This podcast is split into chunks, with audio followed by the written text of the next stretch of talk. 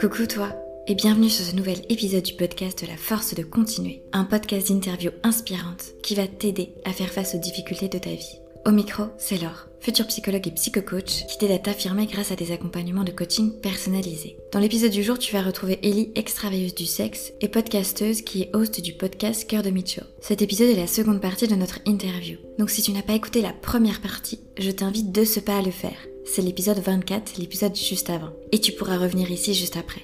Dans cette deuxième partie de conversation, Ellie continue à nous expliquer comment son expérience de travailleuse du sexe lui a fait découvrir énormément de choses sur ses propres dynamiques relationnelles et sur la sexualité des femmes. Ces connaissances révolutionnaires, Ellie a décidé de les partager à travers ses ateliers Love qu'elle anime et dont elle va nous parler aujourd'hui.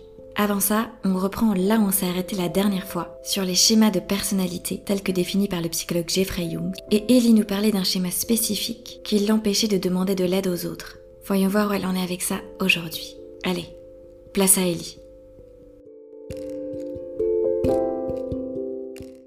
Et du coup, par rapport à, euh, ce que tu exprimais toi sur ce, schéma-là d'indépendance, euh, je, pensais du coup quand tu expliquais un petit peu comment, euh, comment ça s'est pour toi, ça s'est passé pour toi cette expérience-là.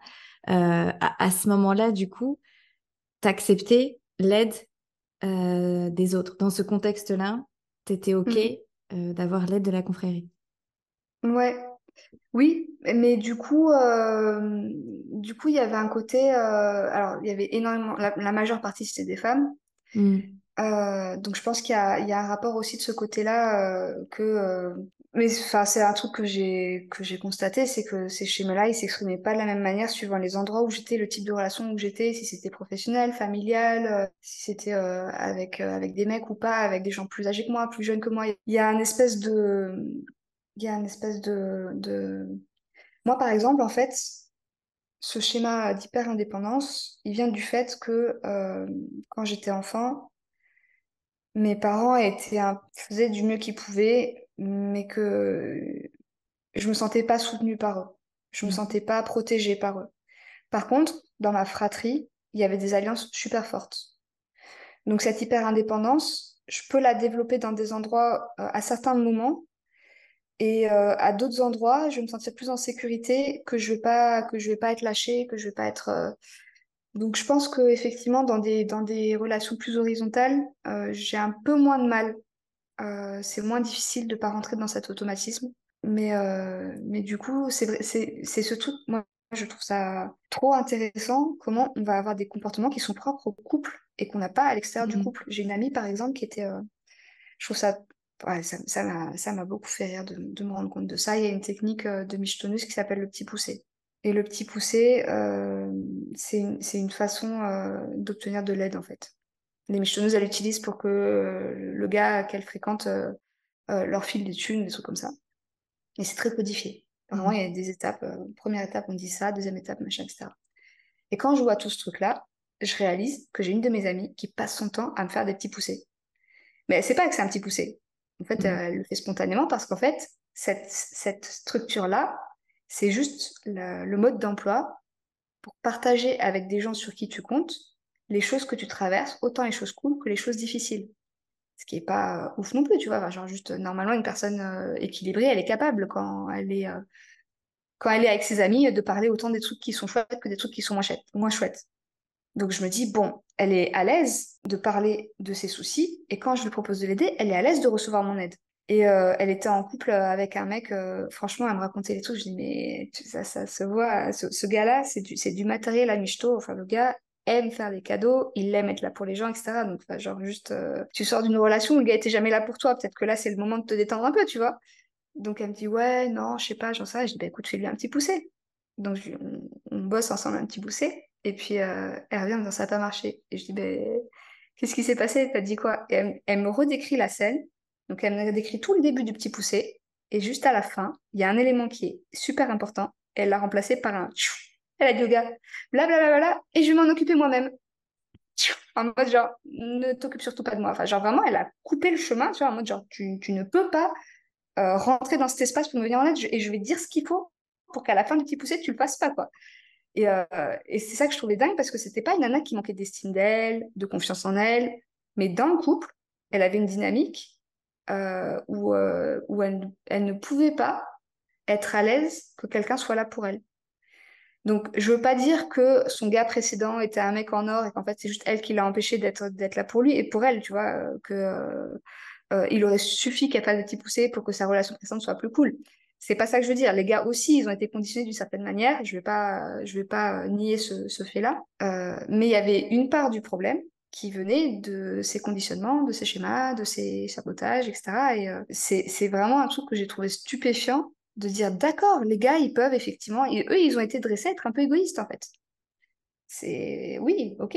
Bon, généralement, il y a certains gars qui le sont moins que d'autres, plus que d'autres. Bien sûr, c'est toujours ce, spectre. Hein. On n'est jamais, euh, c'est jamais monolithique, mais effectivement, qu'ils ont été plus encouragés à un peu penser à leur. Mais quand nous, on retire notre part du truc, bah, ce qui se passe en face, c'est hyper intéressant. Et il y a des cas de figure, il y a des gars qui sont trop égoïstes pour que le truc puisse être équilibré. Et c'est pas grave, en fait. Euh, bien sûr qu'il y a des gars qui sont dans un extrême aussi de l'égoïsme, comme il y a des meufs qui sont dans un extrême de l'abnégation. Mais, euh, mais, mais quand, quand nous, on va juste stopper notre, notre, stratégie de toujours donner trop, tout le temps, en mode genre, faut que je fasse passer les besoins des autres avant les miens. Mm. tout le temps, c'est comme ça que je vais être aimée. Quand on arrête de faire ce truc-là, c'est plus le même équilibre, quoi. C'est, mm. ça se passe très différemment. Et mm. c'est, je trouve ça très intéressant de voir comment le couple cristallise des trucs très particuliers. Oui, parce que les, les, relations, elles se, elles se construisent sur une dynamique particulière. Et à partir du moment où, comme si en fait chacun avait un peu un rôle finalement. Et du coup, à partir du moment où il y a une personne qui va dériver un peu sur quoi ça a été construit, bah, du coup, ça change la dynamique et la personne en face, euh, elle peut ne, en mode qu'est-ce qui se passe, euh, enfin, euh, pourquoi ça change, enfin, des choses comme ça. Parce que du coup, tu as, ouais, as une dynamique comme ça relationnelle qui se crée. Et aussi parfois, alors je dis pas pour tous les couples, hein, les séparations aussi, ça peut être en partie lié à ça, en fait, que la dynamique première sur quoi le couple s'était créé ne fonctionne plus parce qu'il y a une des personnes qui, qui, a réalisé des choses et qui a commencé à, changer certaines choses. du coup, l'autre en face, bah, la raison pour laquelle à la base, ou les raisons pour lesquelles à la base, ils étaient en relation et ils étaient avec cette personne-là, en fait, elles sont plus forcément présentes. Et du coup, là, ça, c'est là où ça, ça clash un peu. C'est ça. Soit l'autre a la possibilité de lui aussi jouer un autre rôle, mmh soit en fait il veut pas du tout jouer notre rôle et effectivement ça clash. Ouais, mm, ouais, mm. ouais. Et, et, du coup, ouais, je trouve ça super important de, enfin pour les personnes qui écoutent, voilà, d'essayer de, de, de, comment dire, d'analyser peut-être un peu la dynamique dans la relation. Là, on était sur les relations couple, mais en soi, ça, c'est aussi, euh, aussi présent dans les relations amicales ou même familiales, après familiales. Euh, il y a des choses qui rentrent en compte euh, parce que du coup, c'est, c'est la famille, c'est avec qui on a grandi. mais du coup, ouais, d'essayer d'explorer un petit peu euh, les dynamiques euh, relationnelles euh, dans, dans, dans, le couple ou avec, ou avec ses amis. c'est super intéressant de, de, voir un petit peu, un petit peu ça. Et, et parfois, et, et c'est aussi c'est important ce que tu disais, et là on retrouve cette notion de nuance, euh, c'est qu'aussi en fonction des personnes avec qui on est, en fonction des types de relations qu'on a, euh, ben on peut euh, agir différemment et avoir justement différents types de schémas qui sont, euh, qui sont activés. Et du coup, c'est ce que tu mmh. expliquais aussi, euh, que c'était pas forcément, enfin, c'est pas linéaire, tu es toujours la même personne, tu agis toujours de la même façon avec tout le monde. Ouais, mmh. ouais, ouais. Oui, c'est vrai que toi, du coup, toi, tu te formes en psychologie en ce moment. Ouais, c'est ça. J'imagine que c'est un, que c'est un domaine qui est, qui est hyper important dans le, dans, dans, quand, on est, quand on est thérapeute, quand on est, quand on est psy. Euh, d'aller euh, voir par plein de facettes différentes mhm. euh, toutes les relations, dire ah oui, là, il y a un truc à voir, mm. un truc à explorer. Tout à fait, ouais. ouais, bah là, je suis en. Je vais commencer mon master là, en mm. psychologie clinique. Donc, tout ce qui va être plutôt thérapie. Alors, ce, que je fais là, je, je suis pas. j'ai pas de spécialisation dans les relations de couple. En tout cas, en tout cas, pour l'instant, c'est pas, c'est pas sur quoi je travaille, mais forcément, en tant qu'individuel, parce que je fais aussi du coaching en fait en même temps. Mmh j'allie psychologie et coaching. Et, et, du coup, forcément, ça revient. Enfin, dans, quand on va voir quelqu'un, il y a aussi toujours une, dimension relationnelle qui, qui est présente. et du coup, de, de pouvoir aider les personnes à prendre conscience de leur fonctionnement psychologique et notamment des schémas, comme on a évoqué, de voir un petit peu les, automatismes qui étaient construits euh, au fil du temps, à la fois sur l'aspect personnelle en tant qu'histoire de vie vécue, dans sa construction euh, en tant qu'enfant, en tant qu'adolescent, et aussi dans une dimension sociale, de comprendre aussi en fonction de la société dans laquelle on a grandi, comment ça a pu, euh, comment ça a pu nous construire. Et du coup, d'identifier voilà, des, des, des, schémas comme ça de, de pensée qui, qui influencent la manière dont on se comporte, et d'identifier aussi des dynamiques relationnelles et de se rendre compte aussi du rôle qu'on a pris. Et c'est souvent inconscient, enfin on ne se rend pas forcément compte, qu'on a pris dans une, euh, dans une relation euh, et de voir si finalement ce rôle-là, bah, ça nous correspond vraiment, on l'a vraiment choisi, ou euh, c'est quelque chose que, qui ne nous, qui nous correspond pas. Et après, du coup, de travailler sur, sur ça et de voir, du coup, avec la personne en face, si la personne décide un peu d'évoluer, de, changer certaines choses, bah, comment la personne en face va, va réagir, va accepter ça et va être OK d'être dans le, le, cheminement et la continuité avec, avec l'autre personne? Ouais, ouais, tu connectes vraiment euh, deux, deux familles. C'est vrai que du coup, euh, tu as le côté coach qui est beaucoup plus, euh, j'ai l'impression, qui est dans le, l'invitation à l'action, en fait, qui est mm. très, très axé concret, pratico-pratique.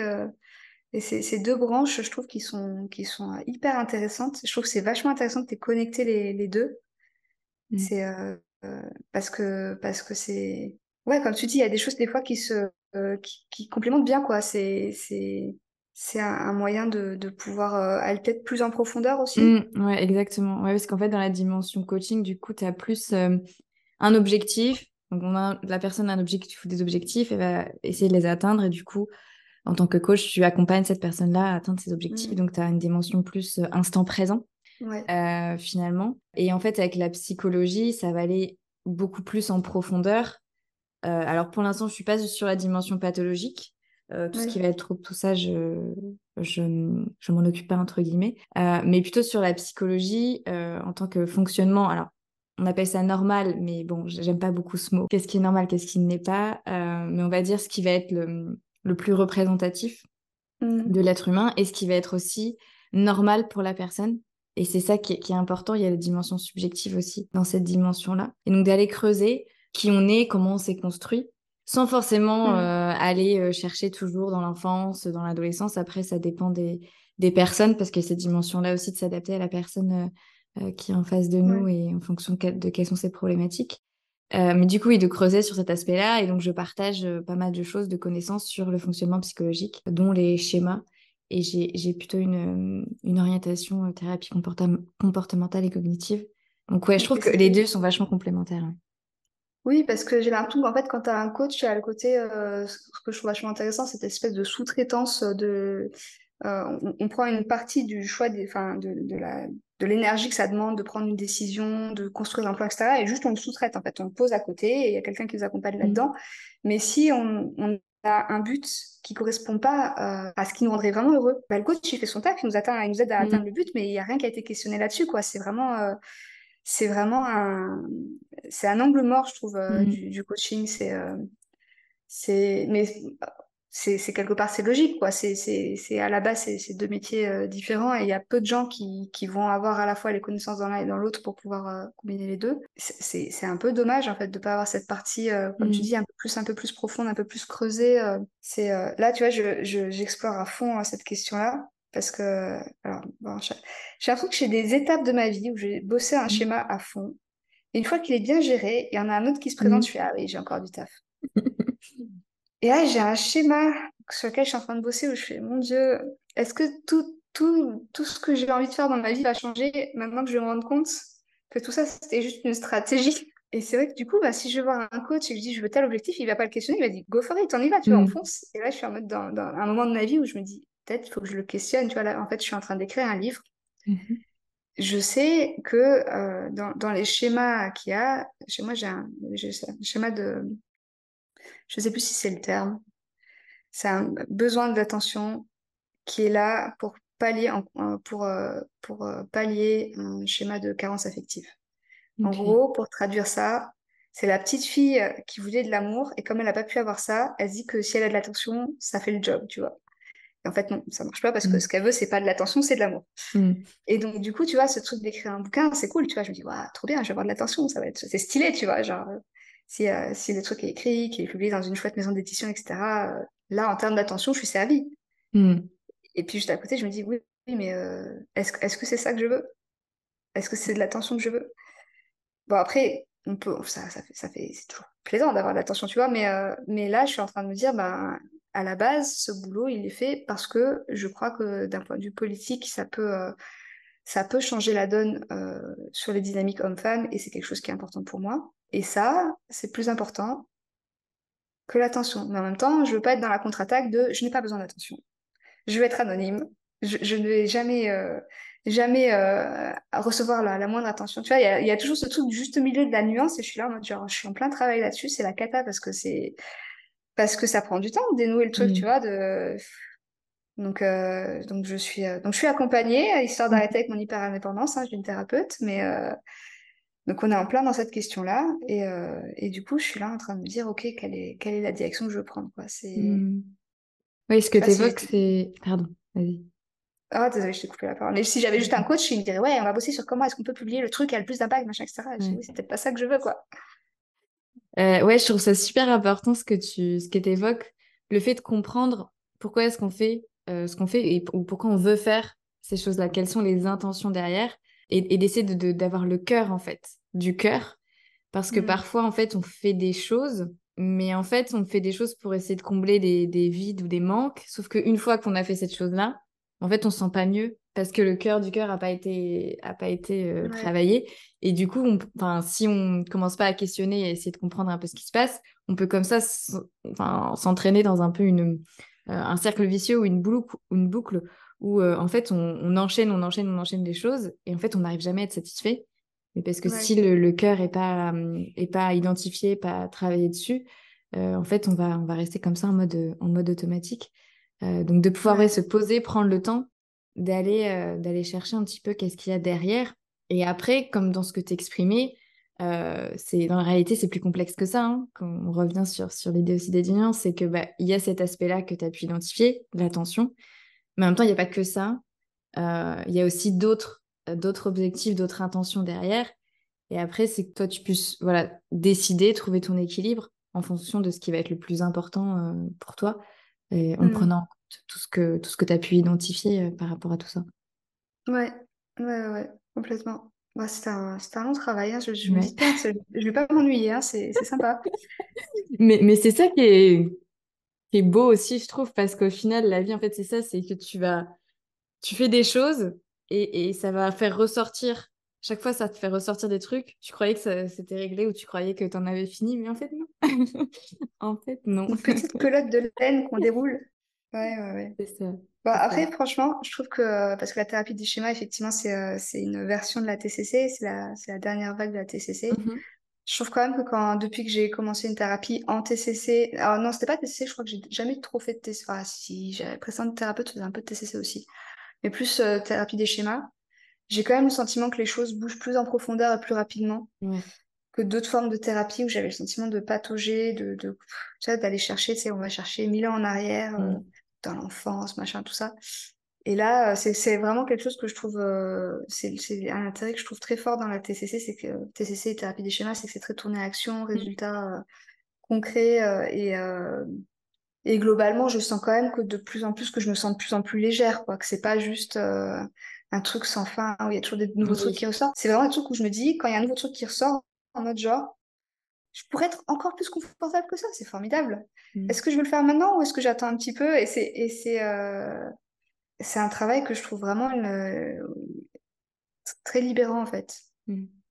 Très libérant parce qu'il est euh, parce que je trouve qu'il a des il a des résultats dans la vie assez rapides en fait. On, on peut très rapidement. Euh, je pense que c'est je pense que c'est c'est vraiment, tu vois, le thérapeute qui va dire, OK, quel est le truc qui te fait le plus chier en ce moment, qui te coûte le plus? On va aller, on va voir si ça, on peut, on peut trouver un moyen de rendre ça un peu plus léger, quoi. OK, quelle stratégie t'as? Peut-être on peut en trouver d'autres. Mais c'est, euh, c'est, ouais, c'est, je trouve que j'ai, je me suis sentie très, euh, très chanceuse de rencontrer euh, ces informations, ces thérapeutes, ces techniques à un moment de ma vie de me dire mais c'est euh, bah, la thérapie des schémas euh, mes parents ils ont pas eu accès à mon âge tu mmh. vois et je trouve ça je me sens ouais je me sens chanceuse d'avoir euh, d'avoir accès à ça je pense que je suis très drivé par l'efficacité. Ça, c'est vraiment un truc qui, me, qui, me, parle et c'est une thérapie. Alors, il paraît que ce qui fait le succès d'une thérapie, c'est aussi, bien évidemment, la connexion avec le thérapeute, la, euh, et que, et que bon, je suis sûre qu'il y a des gens qui font de la thérapie des schémas et qui n'ont pas des super relations avec leurs patients et que du coup, il n'y a pas des super résultats non plus. Mais c'est comme d'habitude, il n'y a pas de méthode magique, il y a l'humain derrière. Hein, mais, euh, mais quand même, hein, je, je, je, suis trop contente d'avoir d'avoir accès à ça. Quoi, parce que sinon, comme tu dis, j'ai le sentiment que j'aurais pataugé à aller chercher des choses qui qui correspondaient pas au cœur du cœur. Tu vois enfin, c'est. Mmh. Mmh. C'est, un... Je trouve que c'est une casquette euh, très rassurante que tu puisses avoir ça. Même s'il y, a des très bons coachs qui, qui font très bien leur taf, mais je trouve que c'est vraiment une, une, une, dimension dans ce travail-là qui est, qui est très puissante, qui est très potentialisante. Quoi. Mmh. Et, et donc ces accompagnements-là thérapeutiques, toi, c'est, c'est, ça qui t'a aidé dans ton cheminement de vie à, continuer à, te sortir de tes difficultés? Euh, ouais, tu vois, par exemple, je pense que euh, au moment où j'ai sorti le podcast, euh, on était en train de bosser sur, sur, le, sur le schéma de perfectionnisme. si tu me demandes, je te dirais non, je suis pas si perfectionniste que ça. Si tu regardes dans la vraie vie, j'étais bloquée dans un moment de ma vie où je refaisais l'épisode 1. Genre, j'avais 15 versions de l'épisode 1, tu vois. Mmh. Et à un moment, j'ai dit, OK, on va, on va arrêter là. Euh, ce qui est important, effectivement, le cœur du cœur, c'est que je vais pouvoir partager ça. Donc la forme ne sera pas la plus parfaite et c'est pas grave. Mm. Tu vois, c'était vraiment, c'était un moment de ma vie où concrètement, euh, je pense que si j'avais pas eu ça, euh, bah, je, je, sais pas, tu vois, j'aurais continué de tourner en boucle sur, ouais, on est dans une société pourrie, euh, les choses n'avancent pas, etc. Plutôt que de dire, mais qu'est-ce que j'ai envie de faire? Bah, J'ai envie de passer à l'action, en fait. J'ai envie de pouvoir parler du truc, j'ai envie de pouvoir le partager, j'ai envie de pouvoir voir les gens que ça impacte. Tu vois, là, par exemple, je suis dans un... Euh, le, le cycle que j'ai en ce moment-là, où je, suis en train de... Alors là, je suis en... c'est vraiment c'est le dernier que je fais en ce moment parce que l'écriture prend beaucoup de temps, donc c'est des gens que j'accompagne en ce moment. Euh, je me suis rendu compte qu'il y avait un problème d'accessibilité qu'il y avait des gens, effectivement, euh, mon élève qui, qui, bénéficie le plus de ce truc-là, sans trop de, sans trop de, de surprise, c'est la plus privilégiée du groupe. Mmh. C'est celle qui a le plus de temps disponible, qui a le moins de charge de travail. Elle est, par exemple, elle, n'est pas maman, et donc forcément, quand tu as des enfants, tu n'as pas le même temps à consacrer au truc. Et, euh, et du coup, bah, en voyant ça, il y a une partie de moi euh, qui était, qui était tu vois, ce truc de, ben, je, veux que ça, peut-être sans doute ce, perfectionnisme, euh, je veux que ça marche, je veux que ça fonctionne super bien, euh, je veux que les résultats soient incroyables, etc. Et j'avais une partie de moi qui était fâchée mode genre putain, mais pourquoi, pourquoi est-ce que j'ai certaines élèves qui, euh, qui pourtant ont fait les mêmes ateliers que les autres et qui pourtant et qui se retrouvent à évoluer beaucoup plus lentement à appliquer les, les, les outils? Et, et, là, je me suis dit, ben, en fait, c'est quoi le cœur du cœur? Le cœur du cœur. le cœur du cœur, c'est euh, c'est que je veux que ça puisse euh, avoir un vrai effet sur des vrais gens, tu vois. Euh, et donc là, je dis, OK, bah là, plutôt que de râler et de dire blablabla, etc., étape suivante, j'aimerais bien mettre en place un, groupe où on va pouvoir bosser sur l'accessibilité, en fait. Mhm. Sur comment est-ce qu'on fait en sorte que les personnes qui bénéficient du truc, ce ne soient pas seulement les personnes qui ont plus de privilèges. Parce que bah, politiquement, j'aimerais bien que ce soit autre chose, tu vois. Et, euh, et, quand je parle d'accessibilité, c'est pas qu'une question d'accessibilité financière, puisque j'avais des places euh, en troc dans l'atelier, dans justement parce que je voulais bosser sur cette mmh. accessibilité. Et c'est pas ça qui a, c'est pas, c'est pas, c'est pas forcément ça qui a été déterminant. Alors, euh, je pense qu'il y a l'accessibilité financière, mais pas que. Mais là, je me dis, ok, là, on a un angle, il va falloir qu'on bosse dessus, et plutôt que d'être un peu aveuglé par, mmh. par par mes schémas qui vont vite me faire me sentir euh, découragée, euh, euh, pessimiste. Je suis quelqu'un qui peut être très pessimiste. Bah, tu vois, ce travail, j'ai l'impression qu'il me permet de plus être orienté action, dire, OK, mmh. c'est quoi que je veux comme résultat? Bah, d'accord, qu'est-ce qu'on peut faire pour avancer vers, vers plus d'accessibilité? Donc, je dis pas que je vais trouver la solution. C'est un problème qui est vaste encore. Hein. Je, sais pas, je, je, m'attaque toujours à des problèmes un peu trop vastes, mais, mais, euh, mais au moins, je suis pas immobilisée dans ce truc de me dire, mon Dieu, je ne le lancerai pas tant que c'est pas parfait. Mon Dieu, ce n'est pas parfait, du coup, je ne peux pas être contente euh, de, de mon travail. Euh, mais plus, tu vois, je trouve que ça me rapporte plus de liberté à passer à l'action, en fait. Mmh. À retrouver un truc de sortir cette. Enfin, parce que c'est ça, en fait, les schémas, des fois, ils sont tellement. Euh, ils te prennent. Ils te mettent tellement dans une situation impossible que tu te retrouves complètement figé en mode genre, t'avances plus, t'avances plus, t'es complètement emprisonné de, de, de mécanismes automatiques qui t'ont retiré toute capacité de choix et ça, c'est vraiment quelque chose. Euh, c'est quelque chose que j'ai trouvé très très fort en fait dans cette, dans cette thérapie des schémas. C'est le rapport à la. me sentir, ouais, retrouver un sentiment de liberté dans ma possibilité d'agir en fait, dans mmh. ma possibilité de passer à l'action, de ne pas, de pas être dans cet immobilisme qui est, enfin, qui est humain, mmh. mais avoir accès à des, à des, à des, à des moyens de, de trouver plus de, plus de joie, plus d'autonomie, plus de, plus d'action, je trouve que c'est précieux.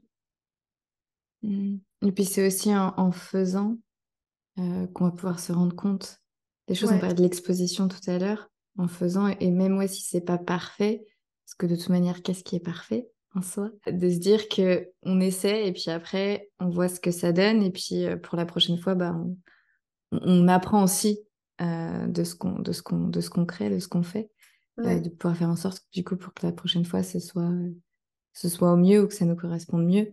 mais du coup, si on fait pas en fait, si on teste pas, on saura jamais entre guillemets qu'est-ce que ça aurait pu mmh. donner quoi. Et c'est vrai que sortir du coup cet immobilisme là, c'est c'est quelque chose qui peut être compliqué parce qu'après il y a toutes les peurs et les insécurités qui sont derrière aussi. Donc de pouvoir mmh. travailler comme ça en thérapie, ça permet du coup de d'oser, euh, d'oser euh, passer à l'action et de, faire les choses. Ouais. Mmh, mmh, mmh. Euh, est-ce que tu pourrais nous parler un petit peu de, des ateliers? Parce que moi, ça m'intrigue, ça, ça, ah.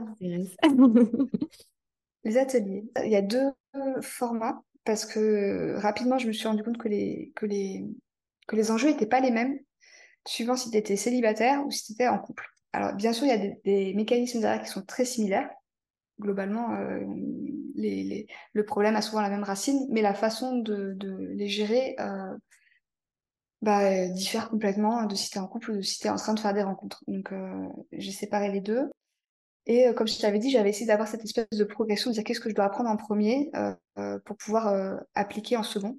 Donc là, par exemple, pour, le, pour le, les ateliers couple, alors, je dis couple, c'est pas des ateliers de couple, on vient pas en couple, mais euh, c'est des ateliers pour les nanas qui sont en couple. Alors, je dis nana, je vais euh, généraliser un peu plus large parce que euh, dans mes groupes, j'ai des personnes qui se reconnaissent pas avec ce terme-là. globalement, il y a plein de personnes qui ont des dynamiques inégalitaires dans leur, dans leur couple. la majeure partie de ces personnes, c'est quand même effectivement les meufs. Euh, mais après, par exemple, euh, si, euh, tu as un, mec trans, que tu as été sociabilisé toute ta vie en, tant, que, meuf, bah, ça veut pas dire que as fait, maintenant que tu as fait ta transition, que tu n'as pas gardé des schémas par rapport à ça. Ou si tu es un, un jeune abonné, c'est un mec qui est homo. Et c'est vrai que dans la communauté homo, en fait, il y a une dynamique inégalitaire qui n'est pas basée sur le sexe, il y a d'autres il y a d'autres bases mais on va on va retrouver ce même phénomène où tu as des gens qui sont en train de donner trop et des gens qui prennent trop. Et c'est tu vois quand je parle de tous les trucs qu'on affronte en tant que meuf euh, qui sont difficiles euh, bah il y a des mecs qui subissent la même chose c'est les mecs gays.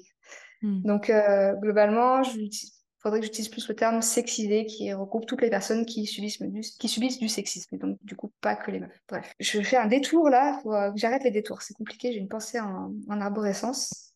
Du coup des fois c'est compliqué de me suivre. Je reviens. Donc, pour les groupes euh, couples, je me suis rendu compte que dans le style de communication, comme tu dis, il y a un passage progressif. Donc, quand on est sexisé, on va beaucoup plus privilégier une, communication qui est passive. Quand on n'est pas très bien, on va parfois réussir à utiliser le passif agressif. Mais on va avoir du mal à utiliser les outils de la communication agressive et la communication assertive, la, communication affirmée. Mm-hmm. Donc du coup, si je te donne des outils qui sont des outils où la communication, elle est assertive, affirmée, c'est un peu, un, peu stressant, tu vois. Donc les premiers ateliers, ils vont utiliser des outils qui sont euh, les outils des michetonneuses, qui sont une communication qui est très passive. Parce qu'en fait, c'est plus facile d'utiliser cette communication au début pour obtenir des choses que de suite passer en mode, euh, allez, il faut dire des choses euh, bien carrées, etc., être sûr de soi. donc ces, ces ateliers-là sont en premier. c'est, comment ça s'appelle? Je crois que c'est l'atelier qui s'appelle Recevoir comme une michto. Euh, où justement on a euh, plein de techniques de michetonneuse pour pouvoir euh, déjà commencer à avoir un truc plus équilibré, où l'autre va plus contribuer avec une façon de communiquer qui, pour le coup, est très confortable parce qu'elle est très passive. Alors, je dis elle est très confortable, pour autant, comme je l'ai raconté, le petit poussé qui est un outil de michetonneuse, c'est possible de le saboter, quoi. Enfin, c'est c'est pas parce que c'est une communication qui est passive que elle est, qui c'est une communication qui est plus dans le sous-entendu, en fait. Et donc, dans la gradation, en fait, on a différents outils qui arrivent les uns après les autres. Et donc, du coup, l'étape d'après, c'est une version qui est plus, qui est plus assertive, mais qui va concerner des choses qu'on va considérer comme plus positives. Et ça, c'est tous les outils de l'escort girl qui est, capable, qui est capable de poser un cadre, en fait. Elle est capable de négocier un cadre, elle sait le faire, elle a des techniques pour le faire. Mais sa communication, elle a quand même un truc où elle brosse l'autre dans le sens du poil. Euh, c'est une communication qui est... Euh, je dis, euh, je parle beaucoup dans, le, dans, dans, les ateliers, je parle du fait qu'on va, on va s'adresser aux gentlemen. C'est ça, c'est vraiment une technique d'escorte.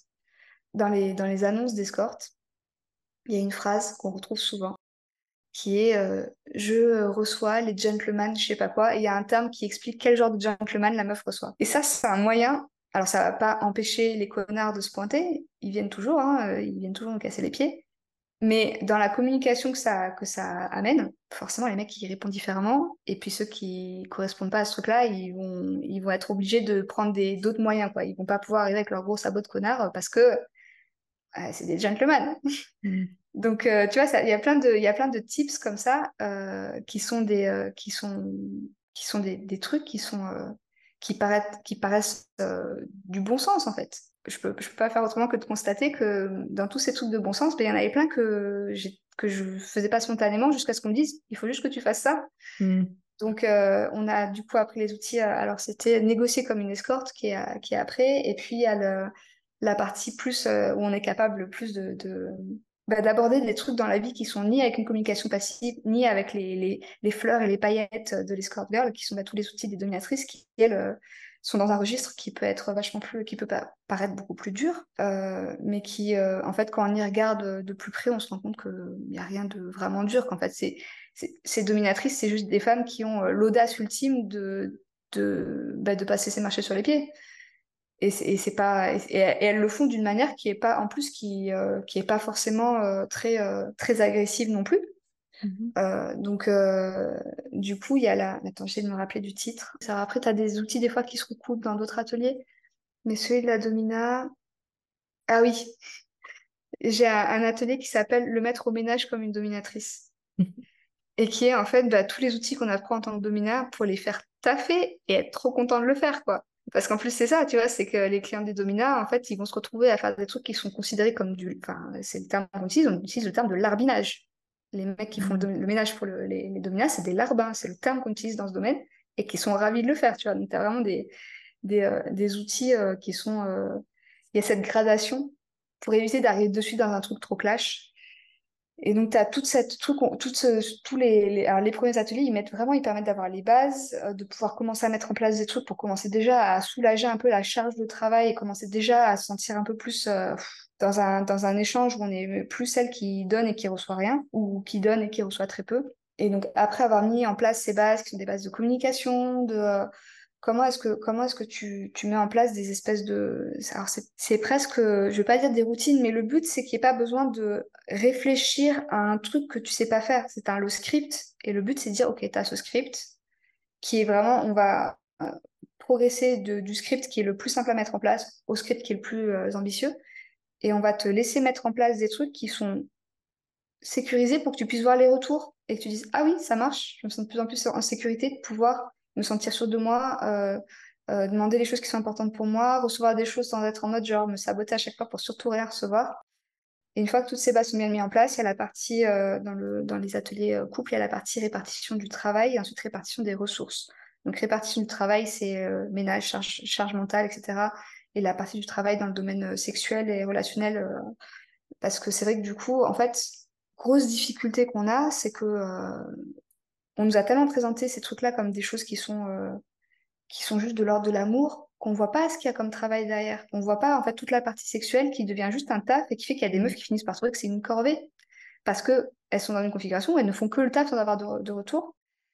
Donc cette partie répartition du taf, pour moi, elle est hyper importante et euh, je la mets en premier parce qu'en fait, ça sert à rien d'avoir des ressources quand t'as pas le temps pour en profiter. Donc il faut que tu aies pu te libérer mmh. euh, de tâches pour pouvoir accéder à ça. Et ensuite, tu as les deux ateliers sur la répartition des ressources, c'est-à-dire la répartition des thunes et du temps. Euh, c'est-à-dire qu'une fois que tu as réussi à, te, avoir un, équilibre dans comment est-ce que c'est réparti au niveau du taf, bah, comment est-ce que tu fais en sorte que ce qui découle de tout ce travail, toutes les ressources qui en découlent, c'est l'argent, le temps, etc., les loisirs, que ce soit pas des trucs qui, qui soient. Moi, ce que je, ce que je trouve dans ce sabotage, que je trouve complètement fou, c'est que si je donne juste les ateliers sur la répartition du taf, bah, le gros risque, c'est que tu te retrouves avec des nanas qui ont plus de temps pour elles, parce qu'elles ont moins de ménage à faire, moins de charge mentale à gérer, etc. Mais comme elles ne remplacent pas rien du tout, c'est-à-dire qu'elles n'investissent pas dans des choses qui sont importantes pour elles, ça crée une espèce de vide et où les mauvaises habitudes reviennent très très vite. Mm. Parce qu'en fait, tu as juste l'espace libre pour et tu finis par te dire Oh, le pauvre, il travaille beaucoup. Oh, le pauvre, il a plein de choses à faire. Je peux bien le faire. J'ai le temps. Mm. Mais parce qu'en fait, tu n'as pas, pas, jamais eu les ressources pour pouvoir, euh, pour pouvoir gérer euh, une vie qui est une vie qui est euh, où tu as toi aussi tes projets en fait. C'est toujours, le, toujours le truc qui finit avec le gars qui lui a pu construire sa carrière, a eu des loisirs intéressants, son cercle d'amis, etc. Et la meuf en fait qui avait pas le temps de faire tout ça parce qu'elle faisait, le ménage. Donc c'est cette gradation-là entre des outils qui sont avec des styles de communication très différents parce que les codes des métiers qui ont appris ces skills étaient différents et euh, comment est-ce qu'on met l'ordre de le taf et les ressources. Donc ça, c'est vraiment les ateliers sur euh, le couple.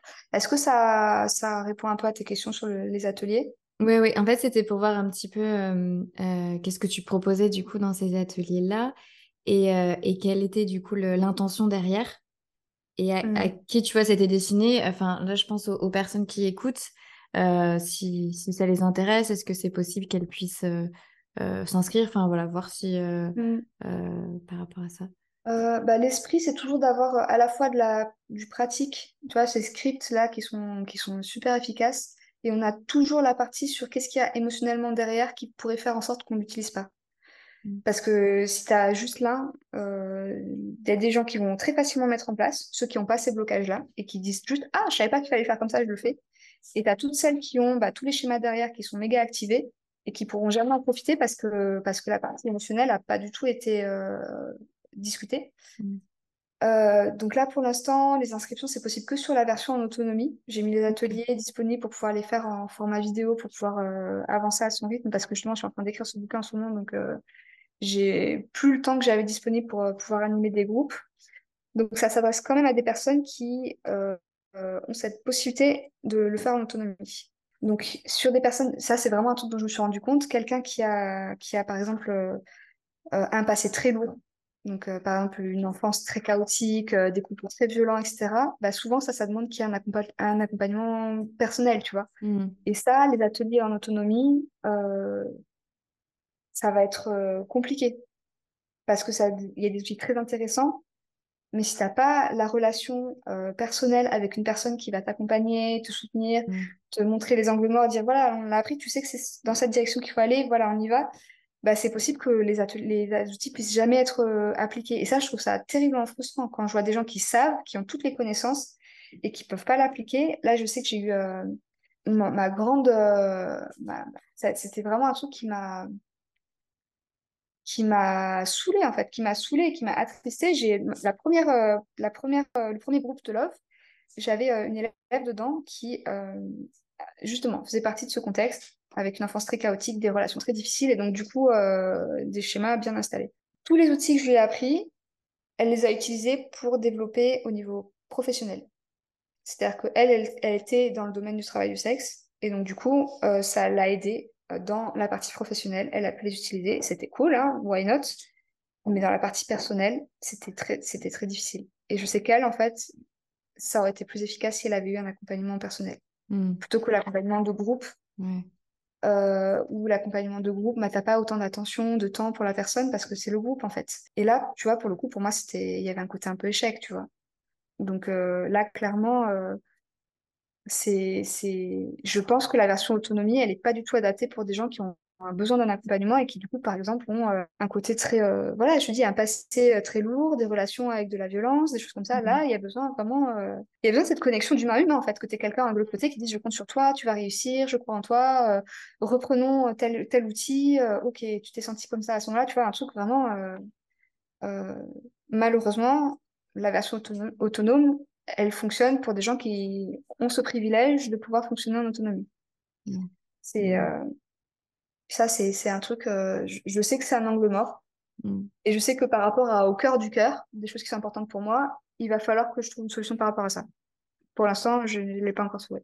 voilà. Après, la, sur, la version, sur la version célibataire, on va avoir des outils qui sont très similaires parce que, comme je te dis, hein, le problème, le problème d'origine est le même mais on va avoir des temporalités différentes parce que quand tu rencontres des gens, c'est pas les mêmes enjeux que tu as. quand tu rencontres quelqu'un, tu n'es pas de suite écrasé par la charge du ménage et la charge de la charge mentale. Mm. C'est pas ce qui se présente en premier. Donc là, on a un ordre qui est différent, qui va prendre en compte effectivement toute la partie euh, avant la rencontre. Donc essentiellement, on fait beaucoup en mode genre euh, en enfin, c'est dans ce, dans ce monde moderne, les applis de rencontre, c'est un super outil. Donc c'est toute la partie, ben, comment tu fais un profil de rencontre qui déclenche déjà une dynamique où, tu n'es pas en train déjà d'en faire trop. Hmm. Donc là, effectivement, euh, euh, c'est des méthodes euh, qui, qui, viennent, qui viennent beaucoup des michtos, beaucoup des escortes, parce que les escortes, elles bossent beaucoup avec des annonces en ligne. Donc, tu as toute la partie avant, tu as la partie effectivement tri, parce que les applis de rencontre, tu as le problème d'avoir parfois trop de connexions avec des gens qui ne te correspondent pas. Et euh, c'est vrai que nous, en tant que travailleuse du sexe, on a vraiment ce côté euh, d'être capable de, trier très très rapidement euh, qui va être un client avec qui on va avoir une interaction qui est cool et qui est un mec avec qui on n'a pas envie de perdre du temps parce que mm. c'est pas un client qui nous fait perdre notre temps, qu'il n'est pas là pour nous, qu'il est juste là pour gratter du contenu gratuit. Donc ça, c'est des compétences qui permettent vraiment de faire ce tri ça, tu vois, quand tu es en couple, euh, tu t'en fous. Tu as un mec en face de toi, tu pas en train de faire le tri, tu vois. Donc, euh, ça sert à rien de mettre cet atelier dans le, dans le truc euh, couple. Et puis, effectivement, les, les, les, parties, bah, quand on se rend compte, qu'on a des dates, comment est-ce qu'on met en place ce truc pour éviter d'être dans l'overgive Et donc, pour la partie célibataire, une des formes d'overgive qui est, qui est très importante, qu'on va moins trouver dans le couple parce que c'est pas du tout les mêmes enjeux, c'est un overgive de. Quand je dis overgive, c'est donner trop. c'est donner trop d'attention et donner trop d'engagement. Typiquement, la meuf, tu vois, qui se met en carte, qui est disponible pour un mec qui, en fait, euh, lui explique qu'en fait, c'est juste son plan cul, c'est de l'overgive, tu vois. C'est une meuf qui donne trop d'engagement en échange d'un mec qui a, qui a pas donné d'engagement du tout. Et donc, du coup, c'est cette problématique-là, tu la trouves pas dans le couple. Dans le couple, le mec, il est engagé, tu vois, c'est pas un problème. Quand tu es célibataire en train de faire des rencontres, cette dynamique de bah, je me retrouve pendant euh, des mois et des mois dans une relation qui me plaît, mais le mec veut pas s'engager, je fais quoi? Donc là, en fait, tu as aussi des, techniques qui viennent euh, de... Bah, effectivement, nous, en tant que travailleur du sexe, on a besoin que le mec, il passe, un, qui passe de contact à client, et deux, qui passe de client à client régulier, parce qu'on a vraiment un rapport au client régulier qui est un truc très sécurisé pour nous, euh, parce qu'on n'a pas besoin de, de, se dire, le gars, je le connais pas, je sais pas ce qui va se passer, est-ce qu'il est fiable? Un client régulier, il y a ce côté de sécurité, en fait, de savoir qui mm. va revenir, qu'on le connaît, qu'on connaît le cadre, qu'on n'est pas en train de s'inquiéter de savoir si c'est un mec chelou qui va nous agresser. Donc ça, c'est des techniques d'engagement qui viennent euh, effectivement euh, du monde euh, plus des dominats et des escortes. Et en même temps, bah, il y a tout ce truc de communication, de comment est-ce que tu fais en sorte que le mec s'engage pour toi, que tu arrives à le laisser être là pour toi sans avoir l'impression que tu dois en faire trop, d'avoir des, façons de, de, laisser s'engager pour toi qui lui font avoir envie de le faire. Ça, c'est vraiment un truc qui vient des dominatrices et des michtos qui ont besoin d'aller motiver des gars qui sont censés être là pour leurs beaux yeux, tu vois. Mmh ce qui est, euh, ce qui est, ce que je trouve trop chouette, c'est que ça vient de méthodes de meufs qui essayent de monier le truc. Et quand tu les appliques à la vie perso, ça donne juste des configurations où tu peux être toi-même, faire les choses. Euh, cette pulsion de don, elle est là tout le temps. on est des humains. Hein. Il y a des moments où on a envie d'être là pour l'autre, où on peut avoir cette pulsion de don, tout en sachant qu'on se respecte dans cette pulsion de don et que l'autre a cette place d'être dans la pulsion de don et va, on va court-circuiter un peu cette espèce d'égoïsme chronique qu'on a dans la, dans la relation amoureuse euh, classique où le gars va toujours en faire un peu moins, tu vois. Donc, euh, si je veux regarder ce qu'il y a comme technique derrière, globalement, il y a des choses qui sont très similaires parce que c'est les mêmes dynamiques de comment est-ce que je fais que l'autre ait envie d'être là pour moi, soit enthousiaste de le faire pour moi, que je sois à l'aise de recevoir, que je sache mettre mes limites, que je sache négocier, que je sache être dans une relation où je me trahis pas pour l'autre. Mais les étapes sont très différentes. Cette approche est super euh, unique Enfin, franchement, c'est ce côté aussi de ton approche que tu as par rapport à ton expérience que tu as vécue. c'est vraiment quelque chose de, de, bah, fort. c'est un des points qui a fait que je me suis motivée parce que je me disais quand même, ça veut dire que je parle à visage découvert de mon expérience de prostituée. D'un point de vue social, c'est pas, pas anecdotique. Mmh. Et en même temps, je me disais oui, mais parce que j'ai ce pète au casque, ce côté bizarre d'explorer des trucs étranges, bah, ce que j'ai trouvé là, je le trouve pas en ce moment. Donc, mmh euh, j'avais un côté un peu de me dire, euh, oui, mon côté un peu euh, marginal fait que je vois les choses d'un angle qui est marginal, qui est un angle qui est atypique, et que du coup, les réponses que j'arrive, que j'amène sont des réponses qui n'existent pas aujourd'hui. Après, je suis persuadée que c'est des réponses qui seront beaucoup plus lambda dans quelques, dans quelques générations de, féministes, parce mmh. que c'est des sujets qui sont dans l'air du temps. Et, Mais aujourd'hui, effectivement, cette position-là, elle est, elle est assez, assez atypique. Pour finir, est-ce que tu pourrais revenir sur euh, un terme que tu, euh, que tu évoques, et notamment sur le podcast. Et puis on dira à la fin euh, où trouver ton podcast, qui est d'ailleurs vraiment génial. C'est vraiment super. C'est comme ça que, que j'ai découvert ton univers et j'ai beaucoup, beaucoup aimé tout ce que tu proposes. c'est la notion de sexualité de service. Ouais. Est-ce que tu pourrais expliquer un petit peu ce que c'est? Alors, on a un petit peu évoqué tout ça aujourd'hui, mais qu'est-ce que tu mets derrière cette dimension de sexualité de service? Euh, peut-être que du coup, ça va interpeller les gens qui écoutent. Et comme ça, après, ils pourront aller écouter euh, ton podcast pour, euh, pour en savoir plus mm, sur mm. ce sujet.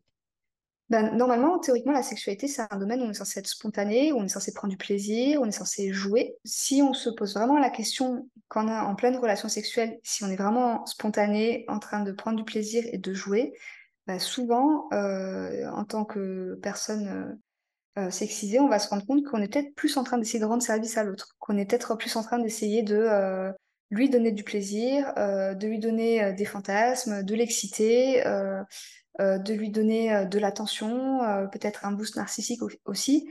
Et du coup, en fait, bah, la définition du travail, c'est tout ce qu'on va faire qui va apporter de la, de la valeur à l'autre et de se dire bah, comment ça se fait que là, on est en train de taffer, d'apporter de la valeur à l'autre, de se mettre, de prendre ses besoins en compte avant les nôtres euh, et, de se retrouver en mode euh, bah, en train de faire la, la, pute gratuite euh, pour l'autre avec qui on est censé être en couple. On n'est pas dans un échange, je suis pas payée à la fin. Ça, c'est vraiment un truc que, qui m'a frappé justement en tant mmh. que travail du sexe, de me dire tiens, pourquoi, ça, pourquoi c'est pas si différent que ce que je fais à la maison? Pourquoi il y a cette même vibe que je suis en train d'essayer de trouver? Quel est le meilleur angle pour qu'il ait le plus de plaisir, le plus d'excitation, euh, qu'il se sente le mieux là-dedans? Et que bah, le résultat à la fin, souvent, c'est que je jouis pas ou que je me fais jouir moi en essayant de trouver moi mes fantasmes, ma façon de me toucher, etc. Et ça, c'était vraiment un truc qui m'a fait me rendre compte que bah, c'était sans doute l'explication euh, d'une sexualité pas très euh, satisfaisante euh, pour les femmes, qui finissent souvent par s'en détourner, s'en désintéresser complètement, en mode genre bah, ça m'intéresse plus, c'est pas intéressant. mais parce qu'effectivement, ça devient un taf, ça devient un service qu'on rend à l'autre.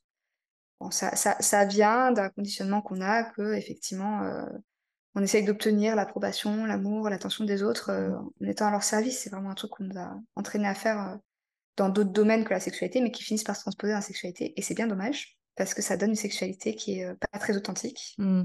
pas très satisfaisante, et qui amène bah, beaucoup de... Simplement en termes physiques, hein, le corps, à un moment, il finit par se rendre compte qu'il lui trouve pas son, avantage, et, on va se retrouver avec des blocages, avec des blessures, avec des, somatisations. Donc, donc ça, euh, effectivement, euh, c'était, c'était un peu ma prise de conscience. Qu'il y avait un truc profondément déséquilibré dans la relation qui était beaucoup plus profond que ce que j'imaginais. Est-ce que ça répond à ta question? Oui, tout à fait, oui. C'est euh, une bonne introduction sur les concepts. Et, et quand j'ai vraiment, ouais, quand j'ai écouté tes podcasts, ça fait beaucoup réfléchir, je trouve. Et, c'est ça aussi que j'adore, moi. écouter des choses qui, qu'il qui faut réfléchir. Donc j'invite vraiment à, toutes les personnes qui, euh, qui, veulent en savoir plus euh, sur, euh, sur ces sujets-là et par rapport aussi à même leur propre expérience de vie et leurs relations, à aller écouter ton, ton podcast. Est-ce que tu peux nous rappeler le nom et où est-ce qu'on peut le trouver? Alors, le podcast s'appelle Cœur de Michto. tu peux le trouver sur les, la plupart des plateformes de podcast, donc sur Apple Podcast, Deezer, Spotify. Mm-hmm. Euh, je sais qu'il y a d'autres petites plateformes qui piquent les podcasts sans qu'on les ait mis dessus, donc il y a d'autres plateformes sans doute, mais c'est pas moi qui les ai mis. Euh, et tu peux me trouver sur Instagram aussi, cœur de Michto tout attaché. Je suis euh, pas très présente sur Insta. Je suis pas très présente sur Insta. De temps en temps, je fais des lives. c'est plutôt sur Insta que je vais réfléchir au prochain thème dans les stories. Je suis plus mhm. présente en story que, que dans le film. Ça marche. Moi, je mettrai aussi dans la description euh, les liens euh, pour que les personnes puissent y accéder plus facilement. Euh, est-ce que tu aurais un, conseil pour toutes les personnes qui nous écouteraient aujourd'hui et qui traversent une période difficile dans leur vie, peu importe ce qu'ils pourraient traverser, pour les aider du coup à, continuer à avancer? Alors forcément, je vais partager un truc qui m'a forcément aidé moi, se rappeler qu'on on sera toujours un groupe euh, effectivement, et que si euh, on a des moments de coups de, mou, de coups de dur, euh, c'est légitime qu'on puisse compter sur d'autres gens, appeler des gens qui sont proches. je pense que c'est vraiment ce truc-là de pas s'isoler en fait, de, surmonter quel que soit le, truc qui pourrait nous faire nous isoler, pour au contraire se rappeler que seul on, va pas très loin et qu'en groupe on va plus loin et, et oser demander de l'aide, oser mmh accepter d'être accompagné, oser euh, accepter euh, de, reposer parfois sur les gens, euh, c'est c'est quelque chose qui m'a qui m'a sauvée. Super. Eh bien, merci beaucoup Ellie pour, pour ton témoignage et, cette conversation. Puis j'espère que les personnes qui écouteront, ça pourra aussi leur, faire réfléchir et qu'ils puissent découvrir aussi ton, ton univers. Donc un grand merci à toi. Merci à toi. Et voilà, c'est fini pour aujourd'hui. Merci beaucoup à Ellie pour son témoignage et merci à toi d'avoir écouté jusqu'au bout. Pense bien à t'abonner pour ne louper aucun épisode. Si le cœur t'en dit, tu peux aussi partager cet épisode, en parler autour de toi, le noter et me dire ce que tu as pensé en m'envoyant un message. Tu peux aussi contacter Ellie et je t'invite grandement à aller écouter son super podcast. Tous les liens sont dans la description. Ah, et j'ai failli oublier. Si tu veux plus de contenu pour t'aider à affronter les difficultés de la vie, inscris-toi à la newsletter que j'ai lancée. Elle est complètement gratuite. Je te mets le lien dans la description. Sur ce, je vais te laisser. Je te souhaite une agréable journée, soirée, semaine pimentée. Et surtout, n'oublie pas, tu as en toi la force de continuer.